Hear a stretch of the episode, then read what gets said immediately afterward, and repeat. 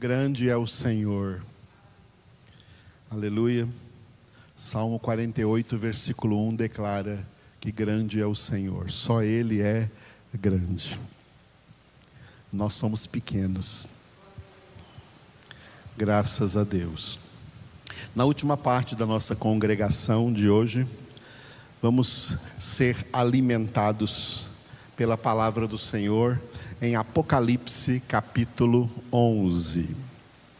Na leitura, nós chegamos na metade, então, hoje do Apocalipse, apenas na leitura, né? na meditação, nós estamos lá no início do livro. Então, leiam comigo Apocalipse capítulo 11. Foi-me dado um caniço semelhante a uma vara, e também me foi dito: Dispõe-te e mede o santuário de Deus, o seu altar e os que naquele adoram. Mas deixa de parte o átrio exterior do santuário e não o meças, porque foi ele dado aos gentios. Estes, por quarenta e dois meses, calcarão aos pés a cidade santa Darei as minhas duas testemunhas que profetizem por mil duzentos e sessenta dias, vestidas de pano de saco. São estas as duas oliveiras e os dois candeeiros que se acham em pé diante do Senhor da terra. Se alguém pretende causar-lhes dano, sai fogo da sua boca e devora os inimigos. Sim, se alguém pretender causar-lhes dano, certamente deve morrer. Elas têm autoridade para fechar o céu, para que não chova durante os dias em que profetizarem. Tem autoridade também sobre as águas para convertê-las em sangue bem como para ferir a terra com toda sorte de flagelos, tantas vezes quantas quiserem.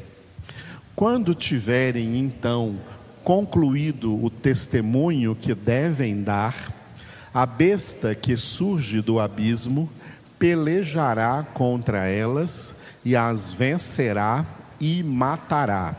E o seu cadáver ficará estirado na praça da grande cidade, que espiritualmente se chama Sodoma e Egito, onde também o seu Senhor foi crucificado. Então, muitos dentre os povos, tribos, línguas e nações contemplam os cadáveres das duas testemunhas por três dias e meio e não permitem que esses cadáveres sejam sepultados. Os que habitam sobre a terra se alegram por causa deles, realizarão festas e enviarão presentes uns aos outros, porquanto esses dois profetas atormentaram os que moram sobre a terra. Mas depois dos três dias e meio, um espírito de vida, vindo da parte de Deus, neles penetrou e eles se ergueram sobre os pés. E àqueles que os viram sobreveio grande medo. E as duas testemunhas ouviram grande voz vinda do céu, dizendo-lhes: Subi para aqui. E subiram ao céu numa nuvem, e os seus inimigos as contemplaram. Naquela hora houve grande terremoto, e ruiu a décima parte da cidade. E morreram nesse terremoto sete mil pessoas, ao passo que as outras ficaram sobremodo aterrorizadas e deram glória ao Deus do céu. Passou o segundo ai, eis que sem demora vem o terceiro ai. O sétimo anjo tocou a trombeta e houve no céu grandes vozes dizendo: O reino do mundo se tornou de nosso Senhor e do seu Cristo, e ele reinará pelos séculos dos séculos.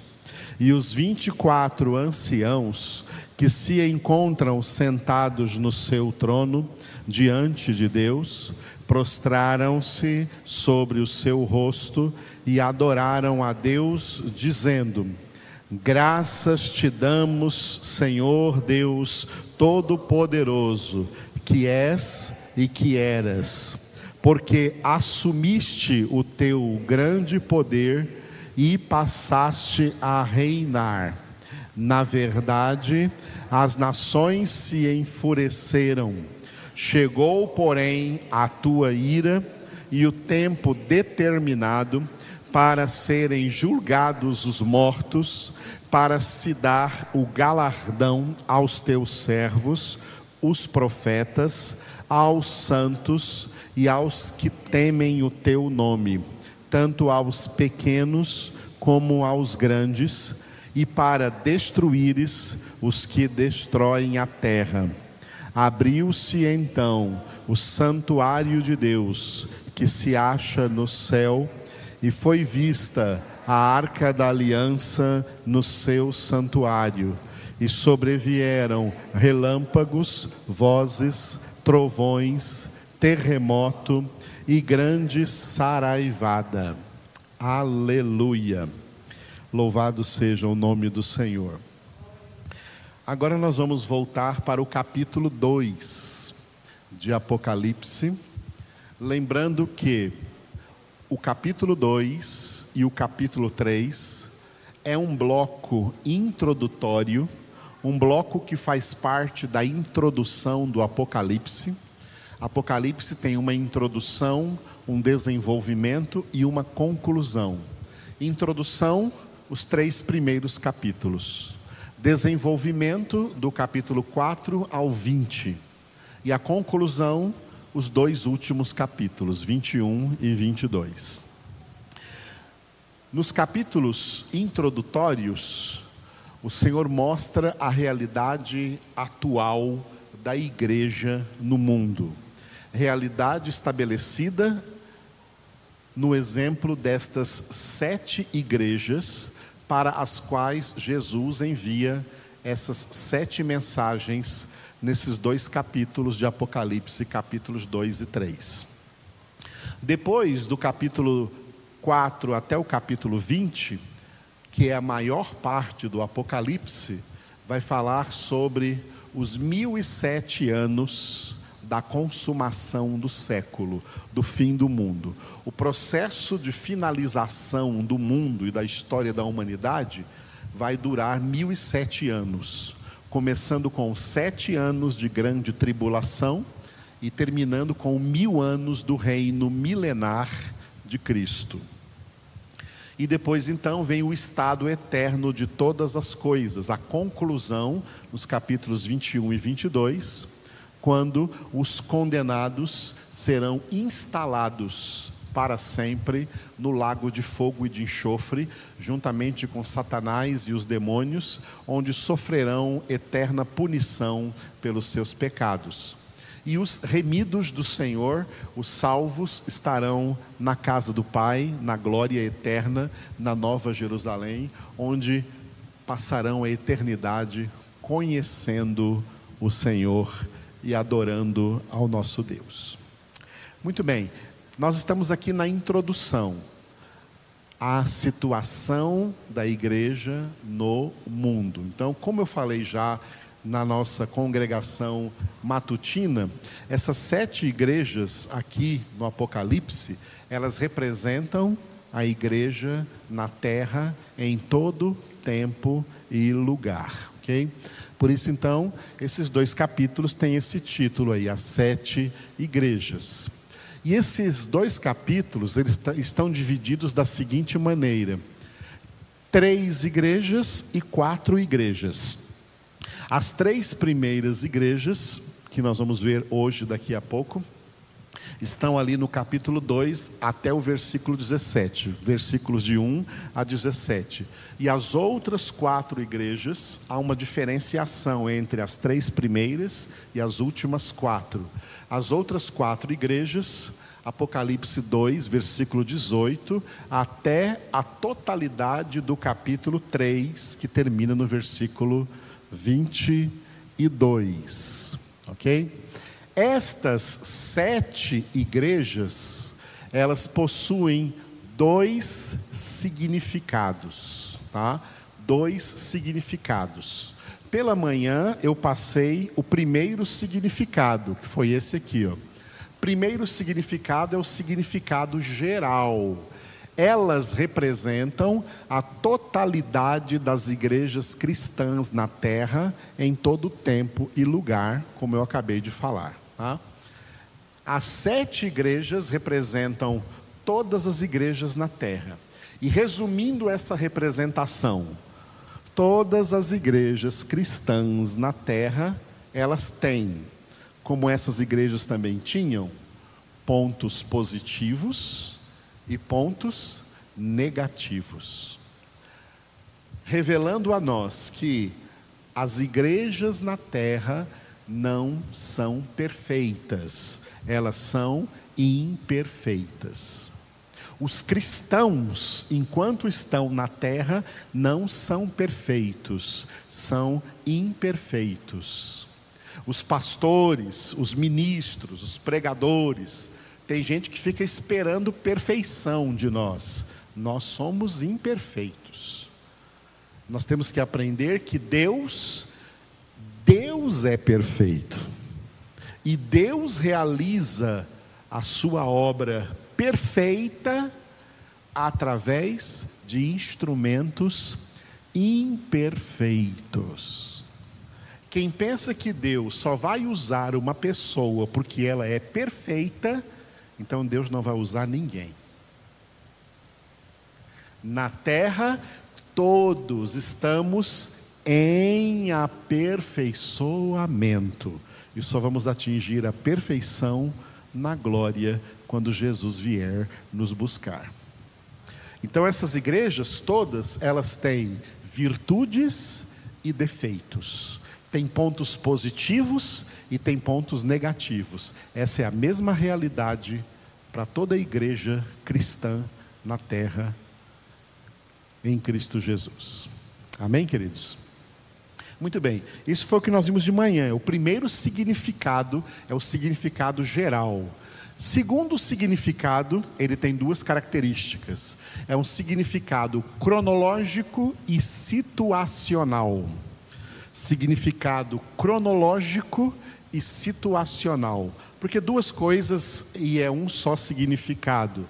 Porque o significado cronológico se aplica às três primeiras igrejas enquanto que o situacional se aplica às últimas quatro igrejas. Hoje nós vamos falar do cronológico.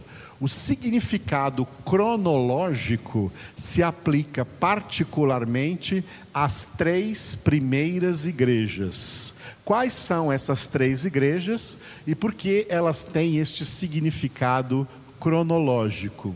A igreja de Éfeso, a igreja de Esmirna e a igreja de Pérgamo.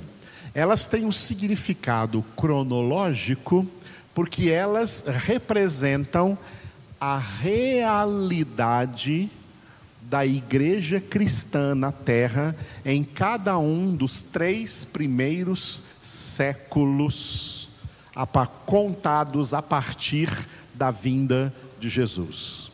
Jesus veio no século 1. Tá? A igreja de Éfeso, ela é uma igreja que sofreu uma realidade que se estabeleceu em toda a igreja cristã naquele primeiro século. Qual foi a realidade? Uma realidade de um grande avivamento que trouxe muitos convertidos, mas que no final sofreu um grande resfriamento no qual perderam o primeiro amor.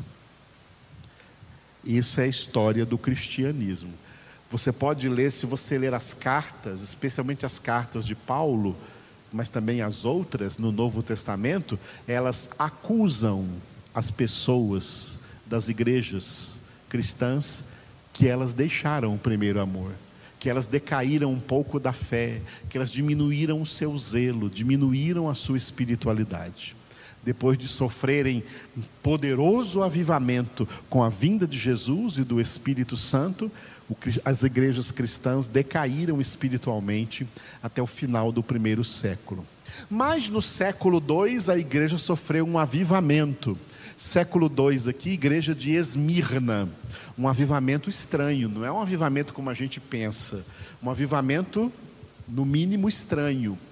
A igreja de Esmirna, inclusive o nome dessa igreja, dessa cidade, Esmirna, significa erva amarga ela representa a realidade da igreja no mundo no século II, que foi uma realidade na qual a igreja sofreu a mais terrível perseguição política da história até hoje. No século I, a igreja sofreu perseguição religiosa. Foram os judeus o judaísmo perseguindo o cristianismo. Mas no século II foi uma perseguição política, foi o Império Romano perseguindo o cristianismo. Mas em meio a essa perseguição, a igreja cresceu, houve um avivamento em meio à perseguição, aí no século II. E no século III, a igreja de Pérgamo traz essa realidade. Interessante que essa igreja, essa cidade da Ásia Menor, que se chamava Pérgamo, é uma palavra grega. A palavra grega para casamento é gamos. Gamos ou gamia. Por isso que você já ouviu monogamia ou poligamia, porque vem do, do grego gamos, que é casamento. E colocando uma preposição aí, pergamo, pergamo, per significa por meio de casamento. Pérgamo significa por meio de casamento. O século III, a igreja sofreu a mais terrível queda do cristianismo desde a vinda de Jesus Cristo, porque a igreja cristã se uniu em casamento com o Estado, deu as mãos à política. A igreja de Jesus Cristo não se envolve em política.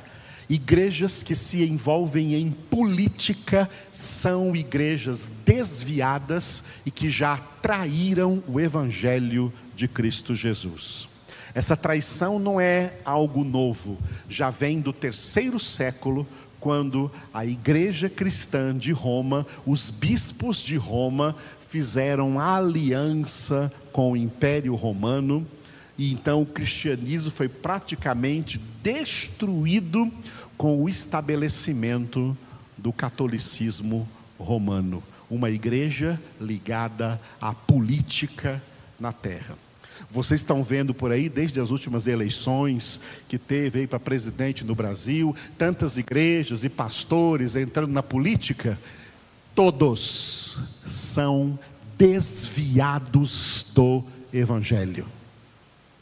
Crente não se envolve em política, porque nós somos mensageiros do reino de Deus. Somos embaixadores de Deus na terra e, como embaixadores de Deus na terra, não nos envolvemos com os governos terrenos, porque esses governos não há neles lugar para o evangelho de Cristo Jesus. Quem entra na lama não limpa a lama, se suja com ela.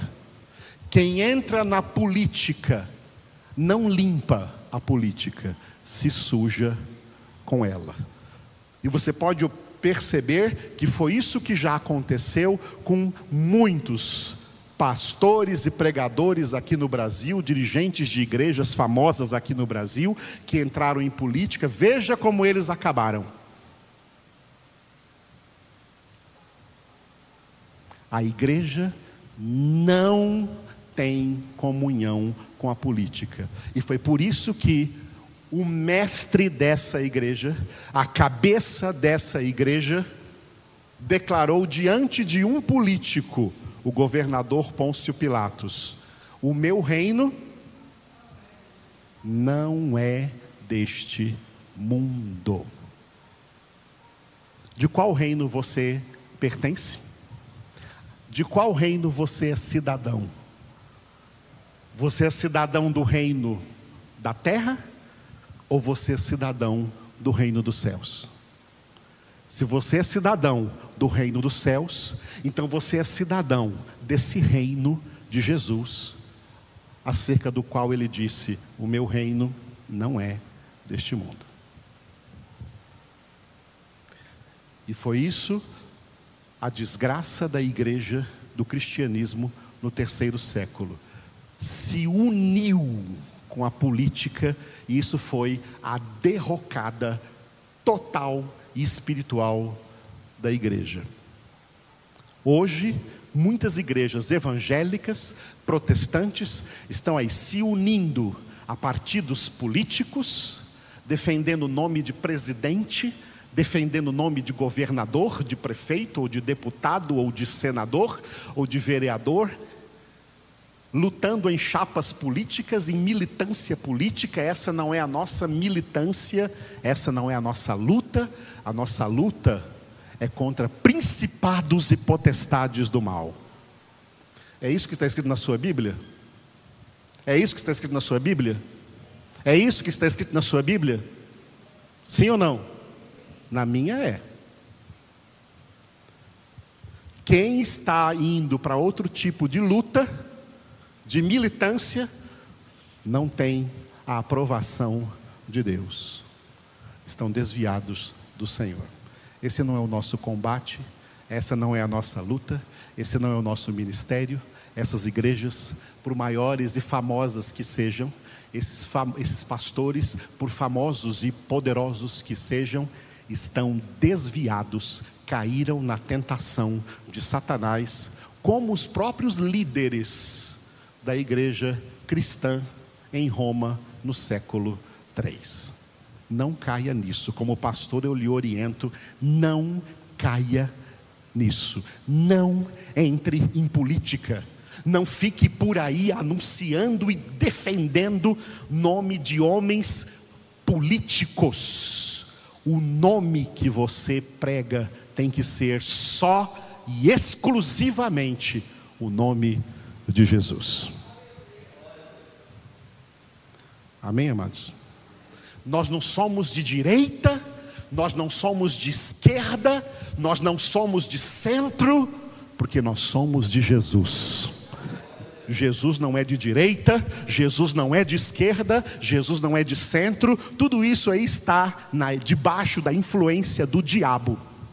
É um reino dividido, e um reino dividido, por isso que são partidos, um reino dividido não pode subsistir. O reino de Deus é indivisível, porque nele não há partidos, nele só tem um único fundamento Jesus Cristo. E é sobre esse fundamento que a nossa vida está sendo edificada. Aleluia. Diante desse aprendizado, louvemos ao nosso Rei dos Reis e Senhor dos Senhores. Fique de pé e louve ao Senhor comigo com todas as suas, as suas forças. Sim, Senhor Jesus, nós te adoramos, nós glorificamos nós engrandecemos o teu nome, porque santo é o Senhor, digno de toda honra, de toda glória, de todo louvor. Só tu és Rei dos Reis e Senhor dos Senhores. Te louvamos porque o Senhor tem toda a autoridade nos céus e sobre a terra, sobre todas as vidas, sobre sobre todos os povos, sobre todas as nações, autoridade para julgar, autoridade para salvar, autoridade para condenar, autoridade para realizar todo o propósito de Deus na vida de cada pessoa na face da terra. Obrigado porque nos escolheste, Senhor não para estarmos misturados na política do mundo, mas nos escolhestes para ser sal da terra e luz do mundo, embaixadores do reino e admoestar a todos nessa humanidade a se reconciliarem com Deus, a se voltarem de coração para o Senhor. Eu peço, Pai, agora em nome de Jesus, no poder do Espírito Santo, tira a política de dentro dos corações dos teus filhos, tira a política e tira os políticos de dentro do coração dos teus filhos e das tuas filhas, porque no coração dos teus filhos e das tuas filhas só pode haver lugar para Jesus. Jesus enche os nossos corações. Jesus é o nosso Rei. Jesus é o nosso Rei eterno, Rei Santo, Rei poderoso que administra a nossa vida, que administra a nossa salvação, que governa sobre nós, que governa sobre nossos lares, que governa sobre nossas famílias. É do Senhor que nós dependemos. O Senhor é o nosso pastor. O Senhor é o nosso provedor. O Senhor é quem cuida de nós. A nossa confiança está no Senhor. Obrigado. Aleluia. A voz do Senhor é poderosa. Diga, a voz do Senhor quebra os céus quebra mesmo. Se o céu despedaça, despedaça os cedros do Líbano,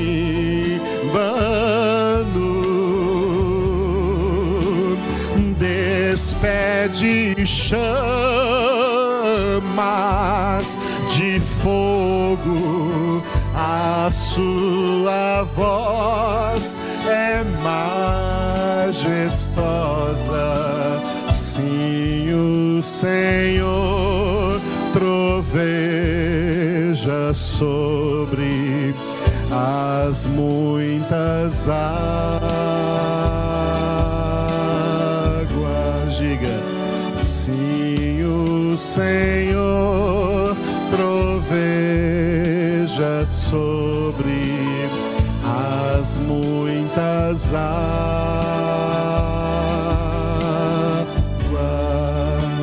Se o Senhor troveja sobre as muitas águas.